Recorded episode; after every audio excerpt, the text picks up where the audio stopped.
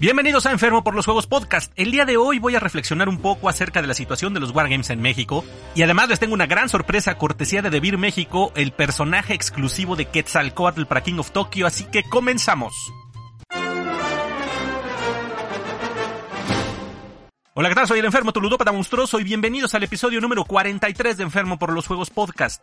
Espero que todos estén muy bien, cómo los va tratando la nueva normalidad. Yo sigo aquí encerrado y aquí me la voy a seguir un buen rato, así que aprovecho mi tiempo para ponerme a pintar mis miniaturas, para jugar lo que yo puedo y demás. Y tratando de amenizarles un poco el rato con el podcast, los videos y lo demás que voy haciendo, para los que sigan en sus casitas, pues no se sientan que están solos en esa situación. Y antes de comenzar, como siempre, les recuerdo mi patrocinador KRB Studio, que tiene tapetes de neopreno, tokens de acrílico, charolas para sus dados y demás. Chequen su catálogo en facebook.com diagonal KRB Studio. También mi querido amigo Sergio Adrián, que tiene todo el surtido de Vallejo para que sigan pintando sin salir de sus casas.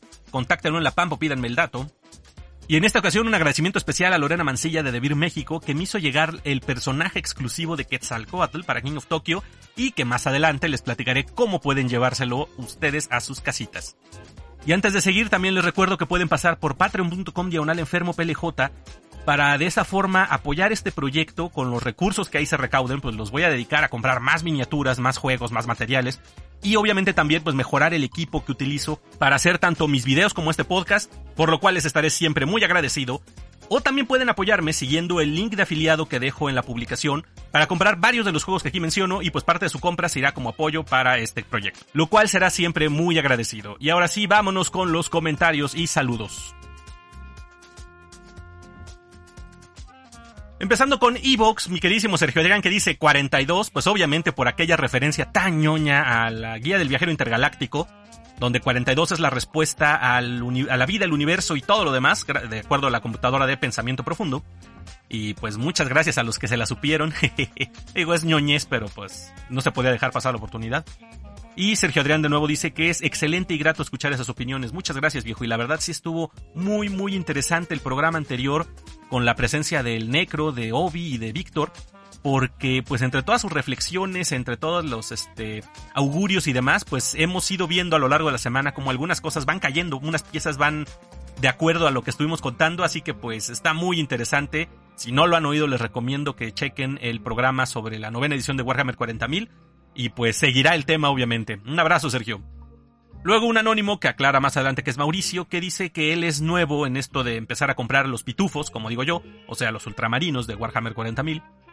Y él dice que la verdad compra las figuras porque le gustan y le gustan pintarlas, pero que siempre se le ha hecho complicado desde su punto de vista entender Warhammer, que espero que lo hagan más amistoso para los que van empezando. Y pues sí, Mauricio, al parecer, de acuerdo a lo que todo lo que parece venir en la novena, va a haber cosas mucho más simplificadas, o por lo menos lo que se va a simplificar es la cantidad de miniaturas para jugar en algunos de los formatos, pues lo cual va a ser a la vez que puedas agarrarle a la mejor más fácil el ritmo sin tener que manipular ejércitos enormes en la mesa. Pero bueno, pues de todas maneras en lo que se puede ayudar aquí estamos, Mauricio, y qué bueno que estás empezando aquí. Eric Bontola, que levanta la mano y dice presente, dice que aunque en algún momento él también pensó que esto del Warhammer sería un caos y mucha gente ya no lo vería como una buena opción a integrarse al hobby, los mismos de Game Workshop subieron bajar perfectamente el balón y propusieron bajar el número de unidades o puntos, lo cual pues él considera mejor. Dice, aunque casi está seguro que los que ya jugaban seguirán jugando más, muchos más puntos para hacer rendir todo su dinero invertido. Y sí, güey, yo estoy totalmente de acuerdo, o sea, yo tengo muchas ganas de poder volver a sacar a la mesa todas mis miniaturas Tau, pero por otro lado, sí está muy interesante el, el rollo de poder jugar con menos miniaturas tanto por distintos factores que, nos vamos a encontrar de aquí en adelante. Por ejemplo, las tiendas, pues no todas tienen mucho espacio. Además, no vamos a poder estar muchas personas en una tienda. Entonces, si se optimiza el espacio con mesas pequeñas donde podemos estar jugando, cargando con pocas miniaturas, eh, no estar tanto tiempo ahí, creo que va a ser benéfico tanto para tiendas porque se podrá rotar más la gente, como que no se necesitará tanto espacio, uno no le va a batallar tanto para cargar sus cosas, en fin, creo que sigue definitivamente de acuerdo a la primera opinión que teníamos, ¿no? De que, de que esto iba a afectar al hobby, pues todo lo contrario, insisto, nos callaron el hocico y fue una muy buena jugada. Bueno, vamos a ver eh, cómo se desarrolla la novena cuando ya la podamos jugar para ver si, si en verdad va a compensar todo eso y el juego va a poder seguir creciendo. Pero en fin, un abrazote, Guntola, como siempre. Luego mi querido Batzarro dice que, que él que él ni así cree entrarle al Games Workshop. Le gustan más las minis de Corvus Belli, y para escaramuzas como el Kill Team, pues él quedó encantado con Infinity Aristella. Y lo que es Blood and Plunder eh, anda igual con todo ya desde que están dando su Death Star.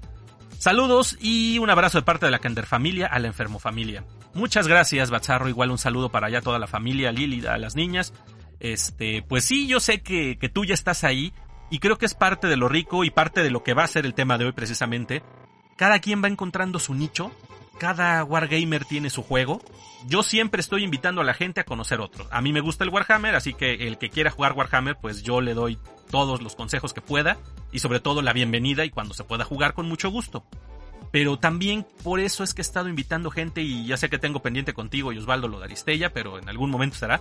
Eh, y de todas maneras, a ese y a todos los otros juegos, yo sé que cada persona interesada en los Wargames, pues tiene una opción. No todo es Warhammer, Así que no te quiero hacer caer en ese. Yo sé que vas a caer en Legion. Así que pues bueno, a seguirle con esto. Este, queremos seguir viendo los avances con la Death Star. Estás bien loco con esto de estar poniendo los tablones, pero bueno, va muy chingón ese trabajo. Un abrazote, Bazarro. Y luego mi anónimo favorito, Perro Revueltas, que dice que es probable que ya se pueda jugar con un solo Star Collecting. Pues si cumplen eso, puede que llegue gente nueva. Puede. Y pues totalmente de acuerdo contigo, viejo. Ya después de ver los temas que han ido saliendo, todas las este, novedades que nos van soltando, eh, que hablaré ahorita en la sección de, notas, pues sí parece que vas a poder empezar a jugar Warhammer con mucho menos de lo que nos tocó empezar a ti y a mí. Así que es probable que, que llegue gente nueva definitivamente. Y justo cuando yo estaba pensando que no me había dejado hoy su, su nota cultural, veo que dejó ahí mismo otro comentario que dice, 5 de mayo, al estallido del cañón mortífero, corrían los suavos en gran confusión y les gritaban todos los chinacos, vengan traidores, tengan su intervención. Con Tamariz y Marqués se entendieron, les ayudó el traidor de Miramón y los chinacos bravos se batieron, inundando de gloria a la nación. Alto al fuego, ya corren los traidores, ni vergüenza tuvieron ni pudor. Toquen diana, clarines y tambores, un día de gloria a la patria que triunfó. Alto al fuego, ya corren los traidores que vinieron a darnos la lección. Coronemos a México de flores, muera Francia y muera Napoleón. Próximos andamos a la entrañable fecha en que el benemérito don Benito Juárez dio el visto bueno para el fusilamiento del que quiso ser emperador de los mexicanos. De nada valió que vinieran a rogar por la vida del archiduque. Más o menos por estas fechas le estaban rogando, algunos rodilla en tierra para que se le diera salvoconducto y destierro. Algunos lo llamarían bárbaro, que el archiduque le hubiera perdonado la vida, que incluso le propuso formar parte del gobierno imperial, pero no, el usurpador y sus generales son fusilados y no hay vuelta de hoja. Viva Dios que es lo primero y junto con su oficialidad muera el príncipe extranjero, que viva la libertad. Mi muy patriota pero revueltas, te mando un fuerte abrazo, viejo.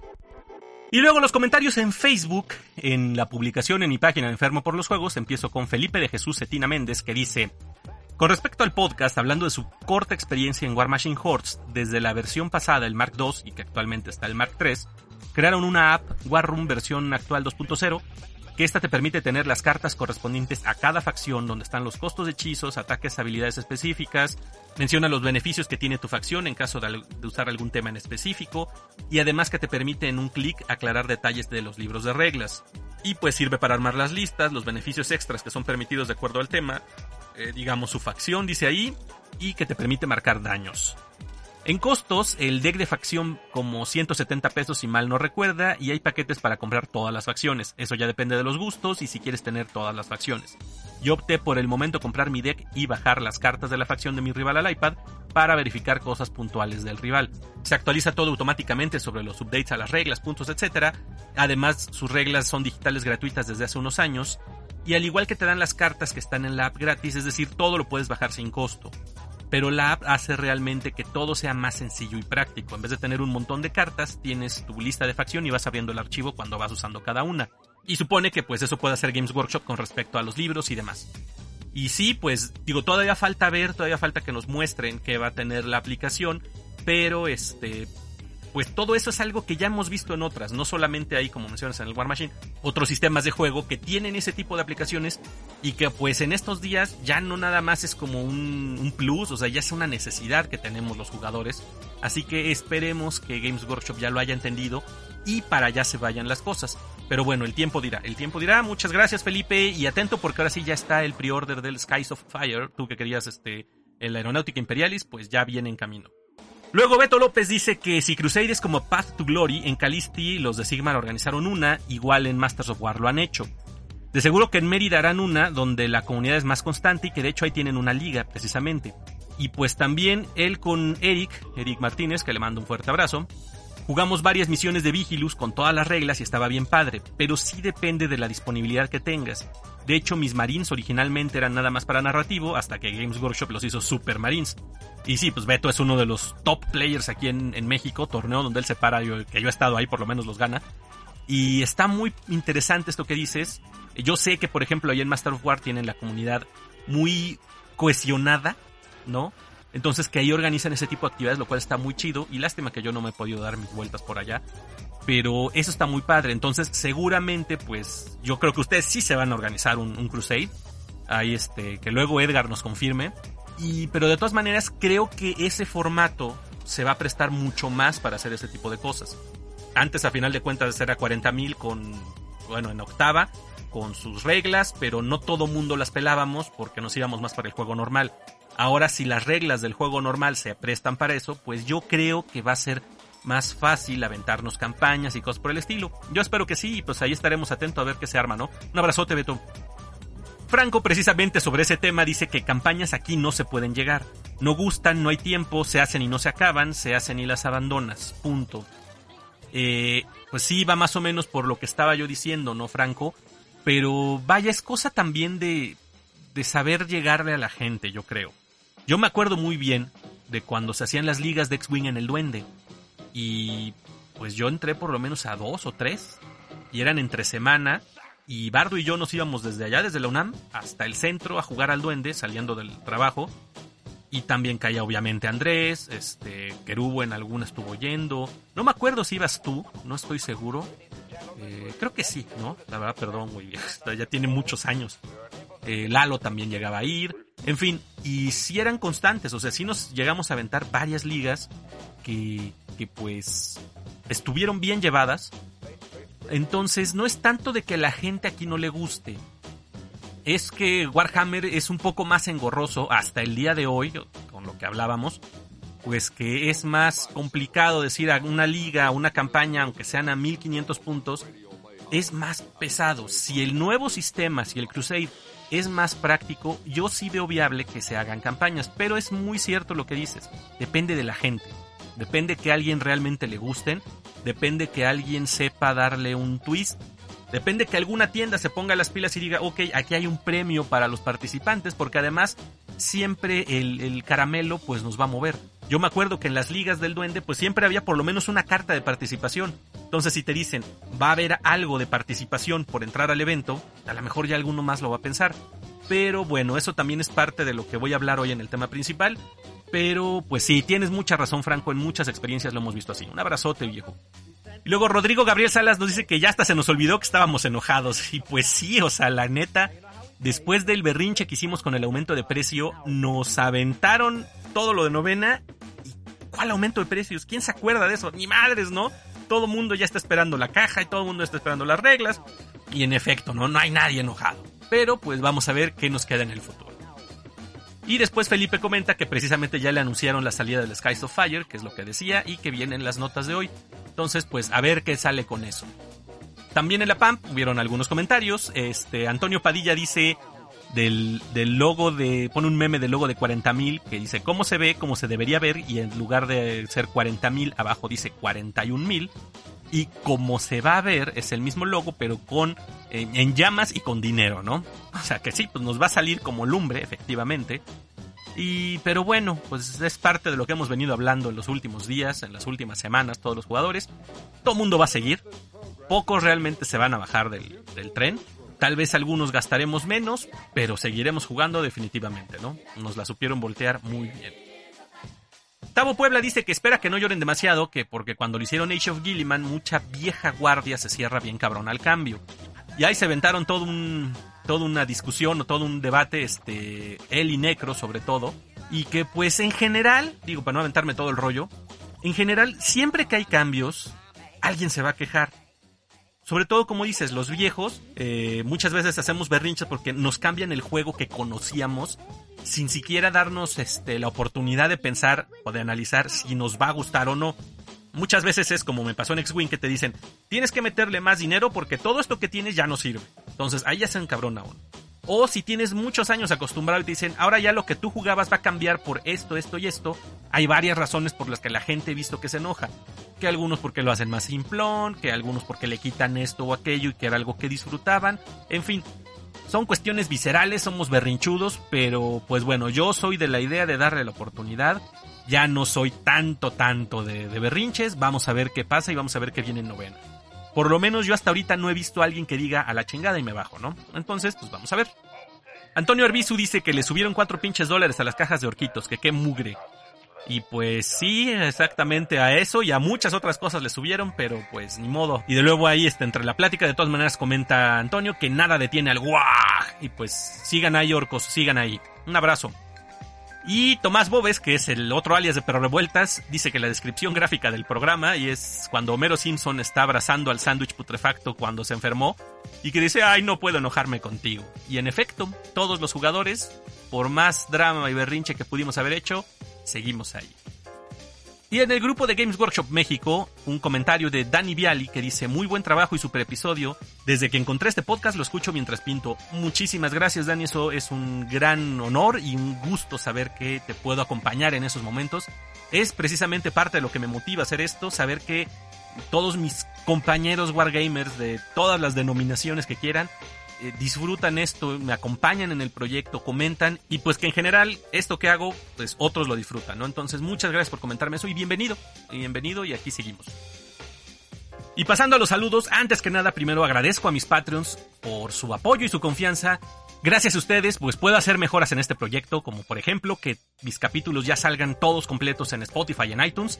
Eso es gracias a que mis Patreons pues me permiten pagar suscripciones y cosas por el estilo, así que les agradezco a ustedes y a todos los que se vayan incorporando. Ya más adelante iré estructurando también algunos programas de recompensas o por lo menos algunas este, cuestiones especiales que darles pues en agradecimiento a, a ese apoyo, ¿no? Y también obviamente saludo a mis queridísimos tiraguaches, a los integrantes del Palomazo Podcast, Turi, Gima y Carlos, y que justamente Gima estoy pensando en lo que voy a hacer de X-Wing porque le gustó mucho las fotos que subí del, de las de cuando jugué. Entonces ya me pidió Gima que haga una colaboración con ellos, pues bueno, voy a preparar algo de X-Wing para ustedes. Saludos también a los integrantes del especialista podcast, Kilian Dart y Raúl, les mando un fuerte abrazo. A Jorge y Omar de Fuera del Tablero y a César y a todos los Sigmareados. Un abrazo muy fuerte, muy cálido a mis amigos Huicho, que perdóname que no te he contestado el correo viejo, muchas gracias por lo que me escribiste, pero bueno, han dado con mil cosas en la cabeza, pero gracias, este acuso de recibido desde el otro día, pero bueno. Adrián Contreras, Bazarro, Lili, Alison y Michelle, Alan, Sergio Adrián, Pablo Navarro, Wally, Santiago, Samuel, Moisés, Andrés el Regio, Rodo 13, Romay, Rosochino, Isidro, Leo, Eric Guantola, Siquios, Frank, Arturo Miranda, Franco, César Cruz, Pedro Revueltas y a todos los que están por ahí en, en mi canal de YouTube, en mi Instagram, en Facebook. Muchísimas gracias. Saludo también a los grupos de Facebook donde comparto mis publicaciones, a La Pampa, al Club de la Pelea con Monitos de Plástico, a jugadores de mesa de la Ciudad de México, Board Gamers México, Warhammer México, el sector Hidalgus, Juegos de Mesa Puebla, Juegos de Mesa Aguascalientes y Juegos de Mesa y Tablero. Y les mando un fuerte abrazo y un saludo a mis colegas creadores. Los invito a que chequen sus trabajos. Por ejemplo, en cuanto a video están Studio Oblivion, Bicefalo Board Games, La Cuerda de Chomer, Mad Goblins Workshop y Photonic Wars de Carlos Arbizu, cada uno de ellos maneja distintos temas acerca del trabajo con miniaturas. Eh, los en vivo que hace Alan, por ejemplo, son muy instructivos. Y también escuchen los podcasts de mis amigos Sigmareados, eh, Fuera del Tablero y las cápsulas del hobby.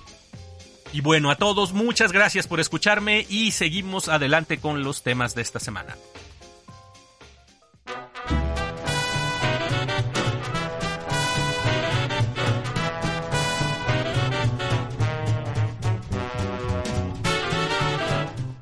¿Qué sucedió en la semana? Bueno, de entrada, un este aviso parroquial. Me preguntó mi paisano Alan Padilla que si allá en Ciudad Juárez hay una comunidad de modelismo, de hobby, de juego. Entonces, este, pues levanten las manos paisanos allá todos en Juárez, por favor. Si hay grupos, si hay tiendas o algo, este, avísenme para que Alan se entere y se puedan poner de acuerdo a jugar. Y si no hay, pues ¿qué están esperando? Caramba, organícense. Digo, yo no he podido ir a mi tierra en toda mi vida, pues después de que salí, pero este, pues un abrazote y un saludo allá a Ciudad Juárez. Luego Rodrigo Salas me envió por mensaje un proyecto que está bastante interesante, donde algunos jugadores están adaptando las unidades de Warhammer 40.000 a las reglas de Star Wars Legion. Se ve curioso, el, pues el formato es diferente y ellos ahí publican las tarjetitas que están haciendo para adaptar a los personajes y todo. Así que valdrá la pena luego echarle un ojo. Ahí dejo el, link en la descripción por si alguien quiere checarlo. Pues pinta bastante curioso, ¿no? Y luego en cuanto a noticias de Wargames, pues bueno, esta semana solo hubo de Games Workshop, así que van para allá. Han habido muchas cosas respecto a lo de la novena edición. Esta semana nos enseñaron cómo van a estar los cambios en la estructura del round refiriéndose a la command phase. Eh, nos mostraron los puntajes de juegos en cuanto a los puntos de miniaturas, pues, y el número de puntos de mando por cada uno de estos tamaños de juego. Entonces está la versión de Combat Patrol que es hasta 500 puntos y se juega con 3 command points por cada jugador. Esa es la base. El de Incursion que es hasta 1000 puntos y incluye 6 command points. Strike Force que es hasta 2000 puntos con 12 command points, que es el estándar que estamos manejando ahorita, y Onslaught, que es hasta 3000 puntos con 18 command points. Estoy babeando cuando dicen 3000 puntos, eso ya es casi apocalipsis. Entonces suena muy muy interesante. Y esto está bueno porque es, como dijimos en otra ocasión, la base en puntos para ambos jugadores. Y por ejemplo, si recordamos que cuando salió el batallón, dice que si en el batallón va tu Warlord, no te cuesta puntos de mando. Entonces ya empiezas con tres puntos de mando y vas a ir generando uno cada ronda, pues está interesante, ¿no? Es piso parejo. Empezar con el Strike Force, que son hasta 2000 puntos, pensando que por las cosas que metas te quedes en 8, pues es muy cercano a, lo que se estaba manejando ahorita. Entonces, pues igual, la cantidad de puntos se mantiene a lo que se manejaba ahorita con una lista bien cargada, porque había otros que empezaban con 4, ¿no? Entonces, este, creo que está balanceado, pues vamos a ver qué tal. También mostraron en otro artículo el tamaño de la mesa de juego, que debería, el mínimo sugerido en las dimensiones que va a tener, y la duración ideal más o menos de juegos, además del número de destacamentos que tiene que traer. Entonces, para el de Combat Patrol, el de hasta 500 puntos, el tamaño de la mesa es un aproximado de 110 por 76 centímetros, 44 pulgadas por 30. Va a durar aproximadamente una hora y con un solo destacamento. El formato de Incursion es el mismo tamaño de mesa, 110 por 76, con dos destacamentos y dura más o menos dos horas. El Strike Force de 2000 puntos es de 1.10 por 1.50, 44 pulgadas por 60 pulgadas. Más o menos dura 3 horas y hasta 3 destacamentos. Y el Onslaught es de 1.10 por 2.20, 44 por 90. Dura hasta 4 horas y hasta 4 destacamentos. Entonces, pues vemos que el estándar del Strike Force es muy similar a lo que teníamos ahorita. Sí cambió un poco las dimensiones que tenía el, el juego y ahí mi querido Kerubo estuvo haciendo berrinches porque le cambian las medidas de los mats. Pero bueno, no es algo demasiado drástico. Lo interesante son el Combat Patrol y el Incursion porque el tamaño del tablero es dos tableros de Kill Team. O sea, el tablero que viene con las expansiones de Kill Team, juntas dos y tienes ya tu tablero de Combat Patrol. Así que pues es un tamaño de mesa bastante razonable para aventarte partidas cortas, ¿no? Y bueno, eh, entre otras cosas también de Games Workshop, ya, vas, ya está el pre-order del Skies of Fire, que es la nueva caja de Aeronáutica Imperialis, donde trae Tau contra Imperio. Hijo, esta me hace ojitos, este, pero no sé si me la vaya a comprar ahorita en cuanto salga, porque hay muchas otras cosas en, la fila, tengo que prepararme para 40.000 para lo de novena. Entonces no sé si vaya a comprar Aeronáutica Imperialis, pero vaya que se ve prometedor y sí son tentadores las navecitas de los Tau. Para la próxima semana va a estar ya el prepedido del War of the Spider, el penúltimo libro del despertar psíquico, que es donde sale Fabius Bile, y que este libro, recuerden, trae reglas para la Death Guard, para el Adeptus Custodes, para las Hermanas del Silencio, los Asesinos Imperiales, y para una subfacción que serán las creaciones de Bile, que son Marinos del Caos, ¿no? Entonces, pues ya va a salir el PPO de este libro. Acuérdense también, va a salir con la miniatura de Fabius y su achichincle ese que trae ahí recogiendo tripas. Y también anunciaron que el próximo sábado 13 va a ser otro gran preview de novena, que en esta ocasión van a mostrar el contenido de la caja de inicio. Así que para todos los ultramarines y para todos los este, necrones, pues muy atentos porque seguramente ahí van a ver el futuro de sus quincenas y hasta de su aguinaldo en todas las miniaturas que van a salir ahí. Y obviamente seguramente también nos van a dar un aproximado del sablazo, pues para que vayan ahorrándole, ¿no? Y bueno, en cuanto a mis actividades, esta semana, el lunes, eh, jugué X-Wing. Por fin retomé la versión 2.0. Me gustó mucho. Lamentablemente no se vio la transmisión. Y yo pensé que estaba otra vez con problema, ya estaba echando pestes y mentando madres, pero investigándole un poquito me di cuenta que era un problema de la plataforma que estoy usando para transmitir con Facebook. Entonces quité el Facebook y las transmisiones empezaron a salir bien. Así que este lunes voy a repetir X-Wing. Definitivamente me gustó mucho. Voy a hacer una nueva lista y voy a transmitirlo solo por YouTube. Para que quien quiera acompañarme, ahí voy a estar el lunes a partir de las 8 jugando X-Wing. Y ya veremos la semana que entra cuál será el próximo juego. Estoy pensando en Oaken Iron. Y este, pues allá los espero. El miércoles hubo noche de pintura. Se puso muy buena con las pláticas ahí con, con mis amigos, que fue lo que dio al pie al tema de hoy, que ya les platicaré. Pero bueno, aprovecho para invitarlos a, a, seguir en mi canal de YouTube, suscríbanse activen la campanita para que se enteren cuando hay noches de pintura, noches de juego y demás, porque se pone entretenida, sobre todo la plática, siempre hay temas muy interesantes, que pues gracias a todos los que me acompañan, la plática se hace bastante sabrosa y luego salen cosas muy interesantes. Y también les tengo que decir que la sorpresa que me dio esta Lorena Mancilla de, de Vir México, a la cual le, le mando un fuerte saludo y le agradezco, me envió el personaje de Quetzalcoatl para el juego de King of Tokyo. Si se acuerdan cuando la entrevisté, ella nos comentó precisamente esto. Eh, Hielo, el que hace el, juego, generan estas ediciones especiales de personajes, pues para eventos, cosas por el estilo. En este caso para México, para ahora que fue la Mega XP, pues hicieron esta, esta personaje, el que es la miniatura de cartón y el tablero de Quetzalcoatl. Está muy padre el diseño de la ilustración está chidísimo, está destruyendo ahí la Ciudad de México, está alrededor del Ángel de la Independencia. Y pues es única porque solamente se puede conseguir aquí en México en los eventos oficiales. Lamentablemente por la situación de la pandemia, pues no ha, no ha podido haber eventos oficiales, por lo cual pues Lorena me hizo llegar este, este regalo, pues para que alguien pueda tenerlo y no se queden con, con las ganas de tener su personaje Así que voy a hacer una dinámica, pero sigan escuchando. La diré más adelante para que se queden y no me dejen el programa a medias para salir corriendo a, hacer las cosas para ganarse su Quetzalcoatl. Entonces, les aviso más al rato cómo se lo van a poder llevar.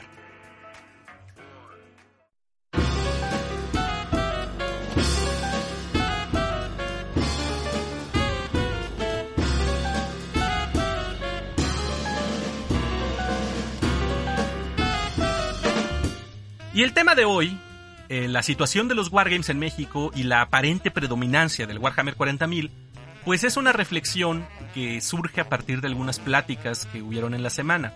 Hoy decidí hacerlos yo solo para que el programa salga un poco más corto y descansar un poquito, pero ya después retomaré con otros amigos para hablar de más comunidades y demás.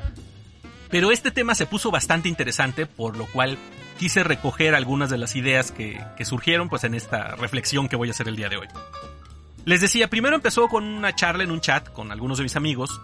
Este, ahí estaba Alan de Bicéfalo y surgió el tema a partir de una miniatura que estaban por ahí vendiendo, es este el Lord of Contagion, no sé qué, un, un demonio gordo monstruoso de, de Norgal y que está pues obscenamente caro, ¿no? Entonces dice Alan, ¿cómo es que cuesta tanto una sola miniatura, un modelo, ¿no? Por más grande que esté y todo, pues el precio es desproporcionado. Y de ahí empezó a derivar la conversación acerca de cómo está el Warhammer 40.000 tan fuerte aquí en nuestro país.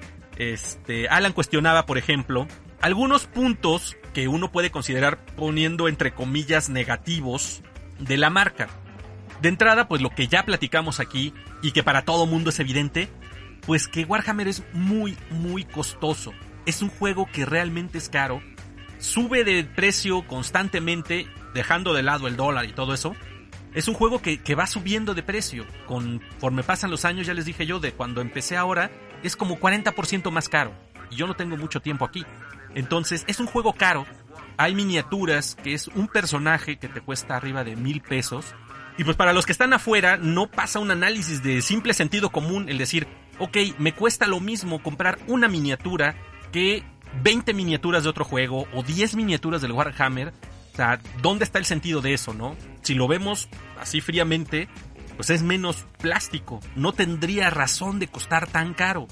Pero pues bueno, es una cuestión muy arbitraria, decía yo. Es por lo que haga el personaje, por lo que representa, que el precio es alto. Y sí, para la gente no tiene sentido. Ahora, además, no es un juego simple. Ya salió en los comentarios de Facebook, ¿no? Este Mauricio decía que se le hace complicado las reglas, todo eso. Y sí, definitivamente no es un juego que aprendas en cinco minutos con que alguien te lo platique. Eh, después de una, dos o tres partidas, todavía hay detalles que se te van ahí olvidando, que tienes que estar consultando reglas constantemente además. Digo, a lo mejor las, las mecánicas básicas del turno y demás, le puedes agarrar el paso sin mucho problema, pero luego el que digan, a ver, este personaje hacía esto, este personaje hacía el otro, simplemente para llevar la cuenta de tu propio ejército, tienes que estar constantemente checando tus referencias y además de los otros, pues bueno, muchas veces es confiar que el que está enfrente de ti eh, sepa lo que está haciendo y en la mayoría de los casos es igual. Él consulta sus reglas, tú consultas las tuyas. Entonces no es un juego sencillo. No es un juego que puedas aprender a jugar en tres patadas y que tenga reglas simples, definitivamente. Y luego otro aspecto muy relevante es que no hay ningún apoyo, ningún contacto con la comunidad. Por lo menos aquí en, México, de parte de la marca, tal cual, de The Games Workshop, pues no hay premios para eventos oficiales, no hay este, una presencia cercana de la marca con los jugadores, que se organicen actividades, cosas por el estilo. No hay.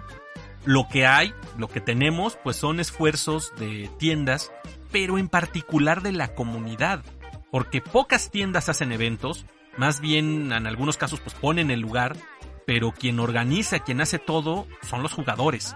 Ahí está precisamente el ejemplo de Necropitch, que él ha estado organizando torneos, eh, yo organicé uno incluso ahí en Red Queen, y pues yo estoy consciente de eso, ¿no? No hay nada que te digan, aquí está.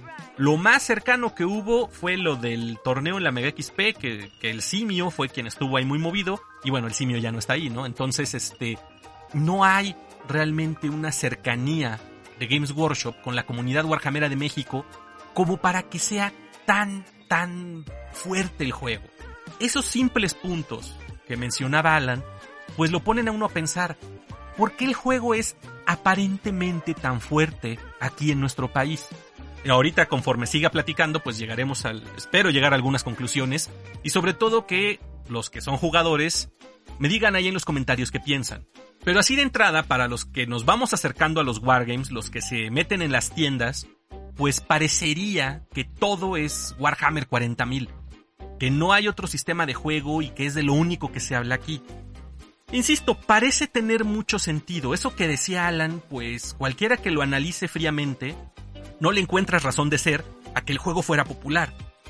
Si por ejemplo vemos que hoy en la escena hay juegos mucho más económicos, bastante más, simplemente comparando la cantidad de miniaturas, pues hay juegos donde tú por lo que te compras una caja de inicio de una facción en Warhammer 40.000, ya lo hemos estado hablando en Star Collecting, te compras una caja de inicio para dos jugadores de Legión, de Bolt Action, de Blood and Plunder, de muchos otros juegos o si te compras facciones de, alguno de estos, insisto, and Plunder, el Bolt Action, eh, Black Powder, cosas así, pues te compras un ejército completo con eso.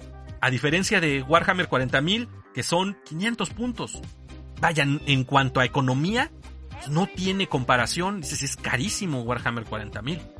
Ahora, en cuanto a lo complicado, por ejemplo, hay sistemas mucho más eh, amigables para el jugador mucho más dinámicos, fáciles de entrar, que son juegos más rápidos, que requieren menos miniaturas.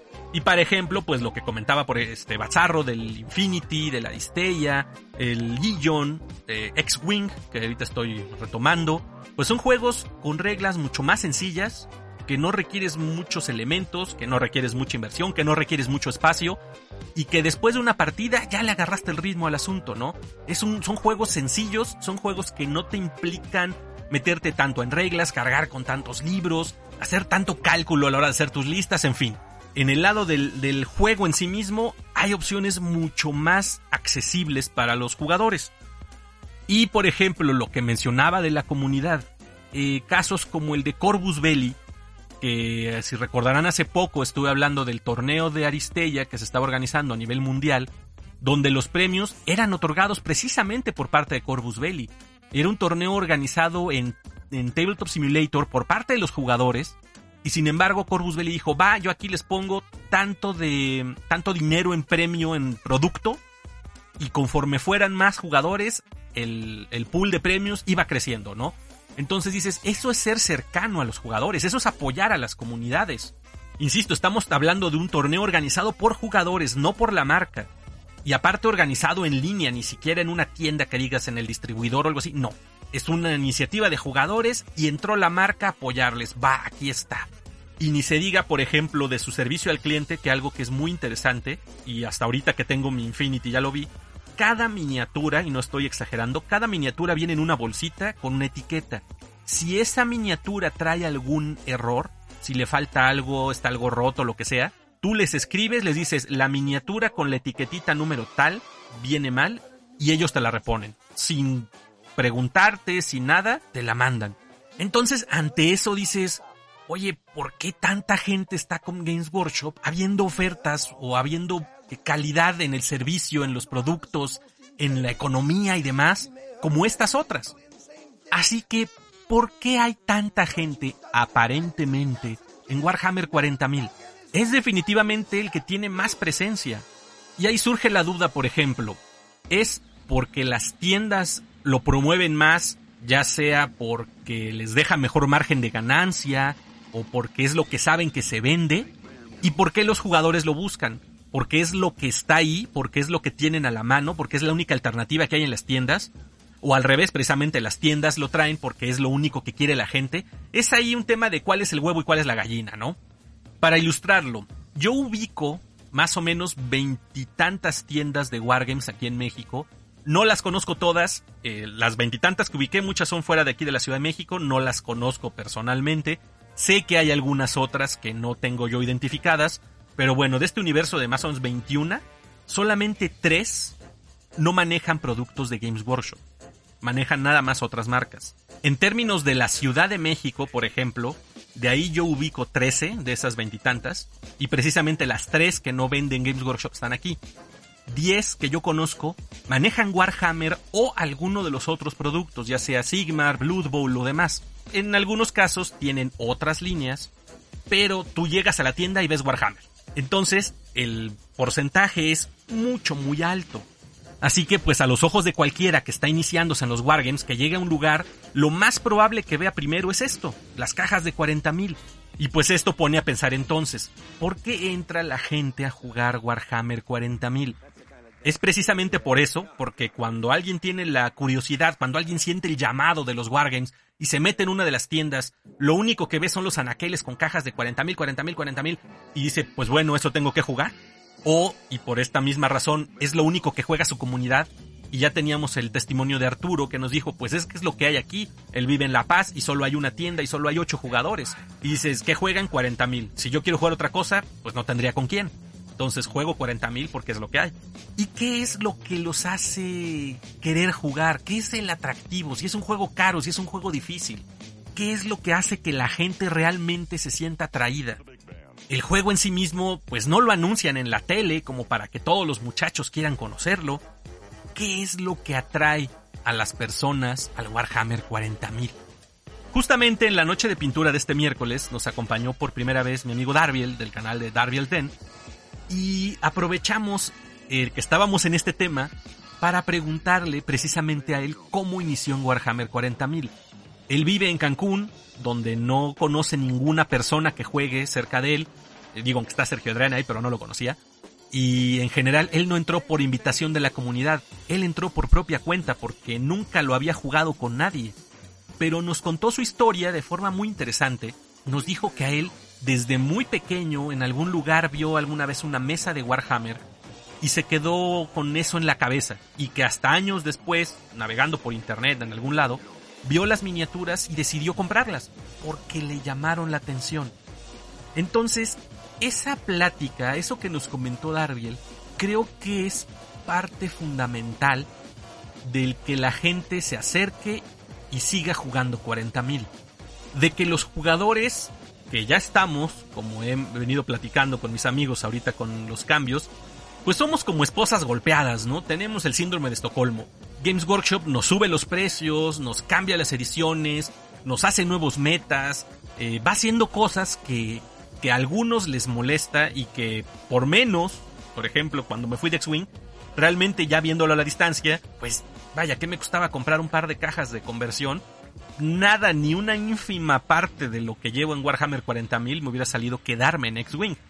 Y en general, algunas de las razones por las que yo identifico que la gente se ha acercado al juego, de entrada es por la estética. Por todo este rollo cuando tú ves una mesa bien ambientada, con escenografía, con las miniaturas pintadas, y ves tanques, ves monstruos, ves demonios, ves robots, de muy distintos estilos, con unas miniaturas muy atractivas, pues ya se vuelve llamativo, definitivamente. Pero además de cuando lo ves y empiezas a preguntar por el juego, te das cuenta que tienes muchas alternativas con qué jugar. En el último recuento que eran veintitantas, me parece 26 facciones que tú puedes utilizar en Warhammer 40.000. Hay demasiado de dónde elegir. Hay algo que te va a gustar. Si te gustan los bichos, pues ahí tienes a los este, tiránidos, o tienes demonios, o si te gustan los Space Marines, pues ahí tienes, y no solo hay azulitos, hay blancos, hay rojos, hay amarillos, hay verdes, hay de bastantes variedades, hay vehículos, hay aviones, hay motos, hay cosas que yo he dicho, parecen sacadas del cuaderno de un niño de secundaria que hace sus dibujos bien alucinados, pero nos llegan precisamente a esa parte más del niño interior que tiene ideas locas, ¿no? Carajo, hay un ejército de Terminators, qué cosa más loca es esa, ¿no? Hay mechas sacados de un anime, en fin, hay para cualquier clase de gusto. Pero además, si le rascas un poquito, te encuentras con que hay una gran, gran, gran cantidad de historias detrás del universo de Warhammer 40.000.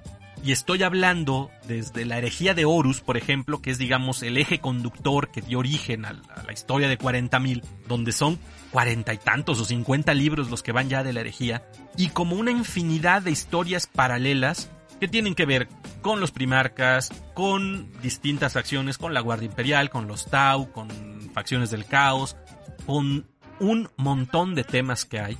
Y obviamente las novelas que van guiando el trasfondo como el Dark Imperium, como las de Vigilus, conforme mil y un cosas que hay que van alimentando este trasfondo. Yo sé de mucha gente que no conoce el juego y que incluso no tiene miniaturas, pero está enamorada de la historia. Si ustedes buscan el podcast de la biblioteca de Tizca, por ejemplo, pues tiene un montón de episodios donde narra las historias y nunca habla del juego. Jamás habla del juego en sí mismo, de reglas, de nada. Lo único que hace es narrar historias y la gente, vaya, tiene miles de, reproducciones y tiene un chingo de gente de público que le comenta y demás, porque lo disfrutan.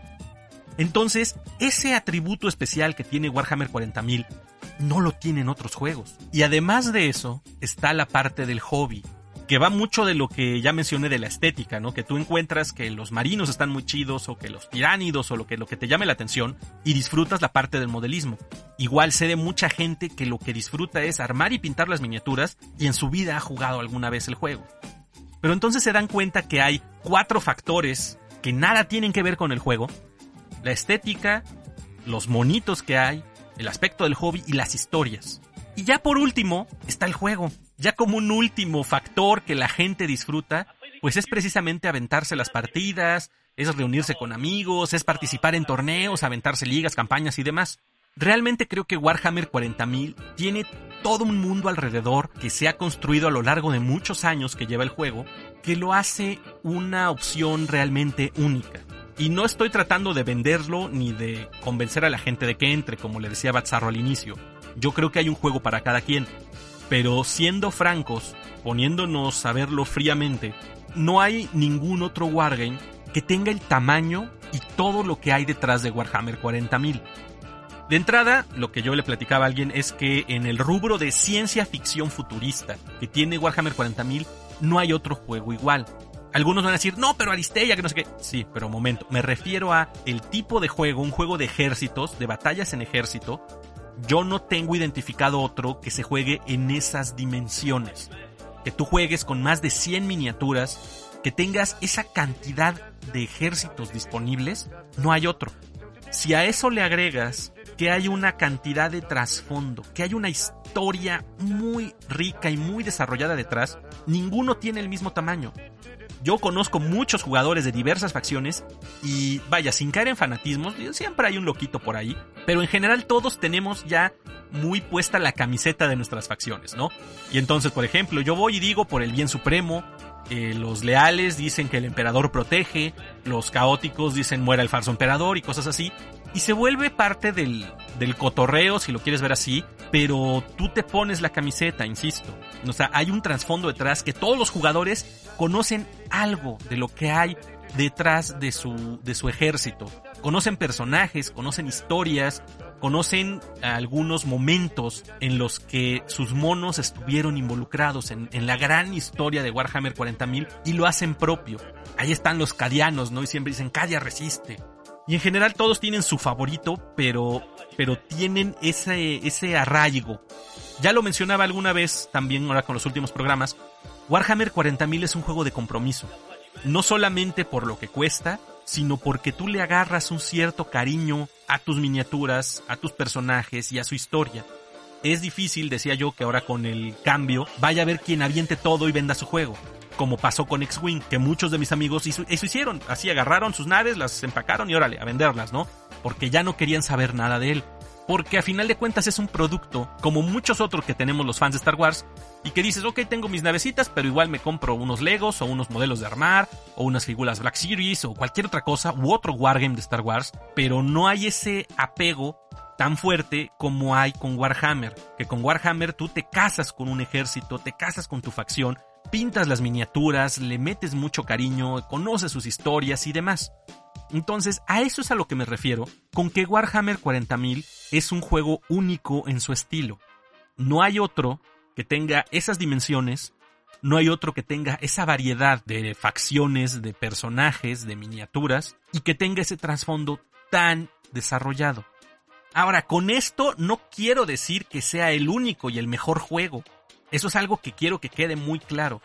Ahorita con esto lo único que trato de hacer es llegar a, entender por qué el juego es tan popular, por qué el juego es aquí el que aparenta ser más visible en México, el por qué muchos estábamos hablando de, del problema que iba a representar meter nuevos jugadores o que esos que están curioseando se puedan acercar ante lo prohibitivo que pueden resultar los precios. Pero bueno, con los cambios de novena y todo parece que no va a ser así, que el juego va a poder seguir creciendo y entonces veremos si mantiene esa predominancia.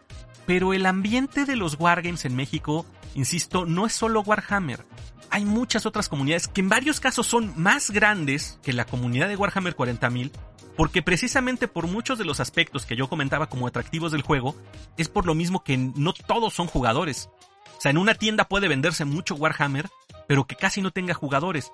Porque por un lado hay muchos que lo compran por el puro hobby, y hay otros tantos que lo compran para jugar en casa con amigos. Entonces realmente como comunidad, Warhammer 40.000 no es fuerte.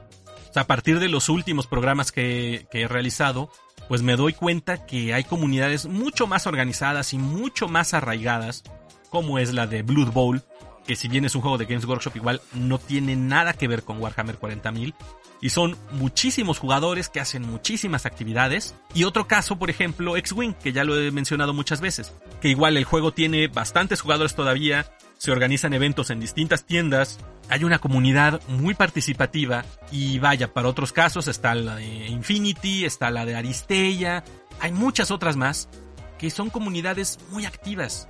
Y sin embargo, yo no considero que tengan la misma visibilidad que tiene Warhammer 40.000.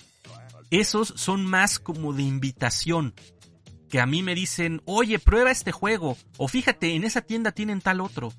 Pero es algo más así como de culto incluso, ¿no? Así de que, oye, te invitaron a conocer el Bolt Action, que solo lo venden en esta tienda, ¿no? Dices, ah, órale. Y, y hay juegos que son muy padres, pero que pues no sabes en dónde están. Digo, para poner nombres, mencionaba yo hace rato que hay una alternativa para cada jugador. Y si pensamos, por ejemplo, en rubros, en el de sci-fi, este, futurista y demás, hay muchísimos juegos, y, y hablo nada más de juegos que he visto que se venden aquí en México. Hay muchos más, pero que yo no he visto ningún lado que los vendan. Y a lo mejor, después de esto, ojalá y sea así, alguien me diga, oye, está este otro. Por ejemplo, cuando hablamos aquí de Blood Bowl, me contactaron o escribieron ahí en los comentarios en Aguascalientes, si mal no recuerdo, que ahí juegan Guild Ball. Y jamás había oído hablar del juego. Y jamás he visto a alguien que lo venda. Pero ahí está. Y lo busqué, lo encontré en Amazon, pero no estaba disponible. Y en algún momento tal vez lo pruebe.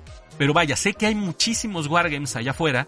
Pero de los que yo puedo identificar fácilmente que se vendan aquí en México, va de nuevo por rubros. Sci-fi. Está obviamente el Infinity y el Aristeia de la marca de Corvus Belli. Además está el War Machine Hordes de Private Press, que eh, por las referencias que tengo, hace un tiempo se vendía mucho, se jugaba mucho, pero se empezó a desaparecer. Ahorita Felipe es, por ejemplo, de los que me comentan mucho aquí, que está iniciándose en el juego, que ha encontrado muchas bondades ahí, pero yo no he visto nadie aquí en México que lo venda. Salvo Quest, por ejemplo, que de repente ahí andaba rematando algunas piezas, yo no ubico una tienda que lo maneje. Además está el Drop Fleet Commander y el Drop Commander, que son juegos muy padres de ciencia ficción. Está el Malifox, que también solo ubico una tienda, creo que en Calisti, donde lo venden. Y obviamente está todo lo que tiene que ver con Star Wars. El X-Wing, el Legion y el Armada. Que pues bueno, el universo de Star Wars es un tema aparte, ¿no? Que se vende por sí solo. Pero justamente haciendo un paréntesis, ¿no? Mencionaba que el universo de Warhammer 40.000 tiene un trasfondo enorme. Y el de Star Wars también, sin embargo, estos juegos no han crecido igual que el 40.000. Porque hay una diferencia, considero yo. Tú puedes jugar X-Wing y solo haber visto una de las trilogías. Ya sea que, por ejemplo, eres de los más viejos y creciste con el 4, 5 y 6, pues tú vas a querer al Imperio o a los rebeldes. Si eres un poco más joven y te tocó el episodio 1, 2 y 3, a lo mejor eh, te inclinas por androides o por, este, por separatistas o por Jedi. Y ya los más chavillos dicen, ay mira, ahí está la nave de Kylo Ren y está la de Rey y bla. Pero mucha gente que le gusta Star Wars se puede quedar a ese nivel, al de las películas. Y que tú tienes tus cartas de piloto de X-Wing y viene el piloto A, B y C. Y tú nada más ubicas a Han Solo, a Luke Skywalker y a Darth Vader porque son los que viste en las películas. Y te vale dos rábanos saber cuál es tal piloto que viene ahí en una carta, porque tú solo conoces las películas. Entonces son juegos, los de Star Wars, en los que te puedes meter muy fácil por la referencia de las películas y que mucha gente no se mete más allá en el trasfondo de las novelas, de los cómics y demás, sino simplemente tiene ubicados a, ah, sí, son los que salieron en tal y punto, ¿no? A diferencia de lo que les mencionaba del, del trasfondo de Warhammer 40.000, que sí es mucho más clavado. Pero bueno, decía yo que en el mundo de sci-fi y todo eso están esas alternativas. También está, por ejemplo, el Conflict, que es uno muy atractivo en el aspecto de la ucronía, ¿no? De lo que, qué tal si hubiera pasado esto. Y, por ejemplo, el Gaslands, que también es postapocalíptico y que está loquísimo y que no necesitas más allá de conseguirte las reglas y tener unos Hot Wheels. En el mundo de fantasía, de elfos, orcos, este, dragones y demás, pues bueno, hay alternativas como el, la novena era, el Ninth Age, que estuvo aquí mi amigo Chomer platicándonos. Está el Lords of Erebon, que nunca lo he visto, pero también nos lo contó este José Banderas. Está, por ejemplo, El Señor de los Anillos, que también es algo muy conocido por muchos. Y no dejando de lado los históricos, pues hay una enorme variedad que se vende aquí, que es el Bolt Action, el Flames of War, que es un juego de tanquecitos, bueno, combinando tanques con infanterías, Está el Hail Caesar para toda la cuestión histórica de la época romana. Bueno, ya hay varias, no sé cómo se llamen las distintas variantes, pero Warlord Games es el que maneja todos estos. De vikingos, de griegos, de egipcios, de todos esos personajes históricos. Está obviamente el Blood and Plunder y el, hermano Ucan Iron, que es de piratitas y marineros y barquitos y la madre. Está el Black Seas, también en el mismo tenor. Está el Cruel Seas, que es la versión moderna, digamos, del Black Seas está el Black Powder de las guerras napoleónicas, en fin, hay muchas este, opciones de juego histórico que se venden aquí en México y en general de todas estas alternativas que les mencioné ahorita, son solamente algunas. Eh, hago la nota por favor en los comentarios o contáctenme en Facebook. Y si me dicen, oye, también está este, este y este y lo venden aquí o lo jugamos acá, para irlos conociendo. Pero el punto es que de todos estos juegos que les menciono, Muchos de ellos son alternativas mucho más económicas que los de Games Workshop. Muchos de ellos son sistemas de juego bastante más amigables que los de Games Workshop. Y las temáticas son completamente diferentes. Pero por ejemplo, pues aquí hay para distintos gustos. Hay gente que les apasiona la historia y que se van a ir por algún juego histórico que represente los periodos que más les llame la atención y que sus miniaturas representen así con mucha fidelidad los uniformes de la época, los ejércitos, que sus destacamentos o sus grupos sean de los que participaban en esas batallas, en fin, hay cosas bien interesantes por ese lado. Y hay universos muy fantásticos que la gente los hace totalmente a su gusto y me viene a la mente lo que platicábamos con Chomer, que en Ninth Age tú te puedes hacer ejércitos con lo que quieras, simplemente con que más o menos represente, pero ahí tienen a Bazarro que dice, yo tengo mis no muertos y los voy a usar en Blood and Plunder, y piensa que puede usarlos también en, en novena, que hay muchas alternativas ahí, y de nuevo, el punto es, hay para todos los gustos.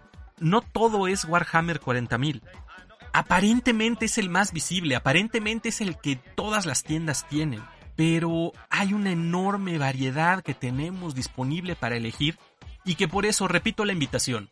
Sé que hay muchos que se me pueden estar quedando ahí fuera de esto. Sé que hay muchos que no conozco y que no sé si se juegan o no aquí en México. Entonces los invito que los que sean parte de una comunidad o que sean distribuidores o algo me digan, oye mira, nosotros tenemos este juego, y nos organizamos para hacer una charla, así como en otros episodios han venido amigos de distintas este, comunidades. Pues igualmente díganme, ¿sabes qué? Estamos de este juego y somos tantos jugadores y contáctenme y si quieren armamos una entrevista y acá chido, sobre todo para que la gente sepa. Yo aquí pongo este espacio a disposición porque ya lo han escuchado en varias ocasiones. Yo soy de la idea de que la gente tiene que jugar un wargame que le interese que el chiste de esto es que te apasionen las miniaturas, que te apasione la temática, para que entres y lo disfrutes en serio. Entonces, todas las comunidades son bienvenidas. Si alguien me dice, somos de en este estado, jugamos esto, en este otro, jugamos tal cosa, adelante. Eh, ahí está el Facebook, pueden contactarme en Enfermo por los Juegos y con gusto armamos algo para dar a conocer los distintos sistemas y todo lo que hay aquí en México y que quede claro, en fin de cuentas, que no todo es Warhammer 40.000, que si bien es uno de los que más disfruto o de los que más tengo, pues la variedad es enorme y hay uno para cada gusto.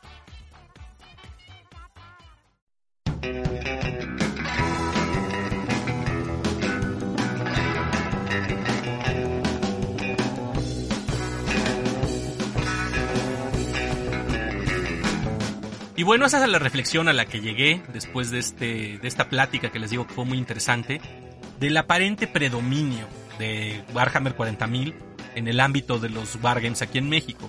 Pero insisto, ahí están los comentarios para que ustedes me digan, oye enfermo, este, conoce esto otro, prueba este, aquí estamos estos jugadores y demás. Que ya les he dicho, a mí me encanta ir conociendo, conforme voy pudiendo, conforme las posibilidades me van dando, pruebo sistemas distintos. Ya lo he dicho, mi propósito ahorita es conocer la mayor cantidad posible, saberlos jugar, ver cómo es el sistema para realmente poderles decir, este juego se trata de esto, este de tal cosa, y solamente clavarme en aquellos que realmente me, amarren, ¿no? Como fue el caso del Blood and Plunder o como estoy ahorita en 40.000, difícilmente le puedo dar el mismo seguimiento a todos los juegos, pero por lo menos lo que sí busco es cajas de inicio para dos jugadores, para que yo pueda montarme mis partidas onanistas, como dice Perro Revueltas, donde yo armo los dos ejércitos y simulo el juego conmigo mismo. Eso me ha gustado mucho y me sirve como una experiencia muy completa para entender el sistema de juego y transmitírselo a los demás. Entonces, ya ha habido mucha gente que en Facebook me contacta y me recomienda, oye enfermo, mira, fíjate que está eh, este juego, ¿no? Ludwig, otra me decía, creo, del Bolt Action, y me dice, esta es la caja de inicio. Y por ejemplo, mi amigo Adrián me ha dicho, mira, aquí está el Flames of War y esta es la caja de inicio por si luego le quieres entrar, ¿no? Entonces, estoy abierto a las recomendaciones. Este, mándenme los mensajes y díganme, oye, aquí está esta caja, aquí está esta otra, la consigues con fulano. Digo, si alguien en una tienda me dice, mira, nosotros manejamos este sistema y te lo mandamos, más que bienvenido, ya lo saben.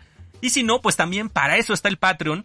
Si alguien quiere apoyarme, pues es para comprar más juegos, es para seguir entrando a los sistemas. Todos aquellos que se vuelvan mis Patreon, pues están apoyando esa causa de seguirme llenando de miniaturas y conocer todos los sistemas de juegos posible. Recuerden que es en patreon.com diagonal enfermo PLJ y que también pueden apoyarme siguiendo el enlace de afiliado que dejo en las descripciones del programa que es a la tienda de Red Queen y si compran alguno de los sistemas de juego que maneja él a través de mi enlace, o sea, si entran ahí a la tienda de Red Queen y hacen su compra siguiendo el enlace desde mi publicación, pues parte de su compra se destina en apoyo al canal. Y bueno, creo que eso es casi todo. No me estoy haciendo güey. Obviamente falta hablar de la rifa del Quetzalcoatl para King of Tokyo. Pero obviamente mañosamente lo dejé para el final para que escucharan todo el programa. Y está de la siguiente manera. Va a ser por sorteo en un post de Facebook. Pero va a haber condiciones porque este personaje está muy cotizado. Desde que puse la foto en Instagram y en Facebook, todo mundo ha levantado la mano y todo mundo lo quiere. Y créanme, si de mí dependiera se los daba a todos. Pero nada más tengo uno. Así que las condiciones van a ser las siguientes. Número uno. Tienen que darle me gusta o seguir las cuentas de Facebook y de Instagram de Debir México. Este es el primer requisito. Número 2. Van a tener que publicar una foto en su propio Facebook, el de ustedes, el de, el de cualquiera que esté interesado. Tiene que publicar una foto suya con el juego de King of Tokyo.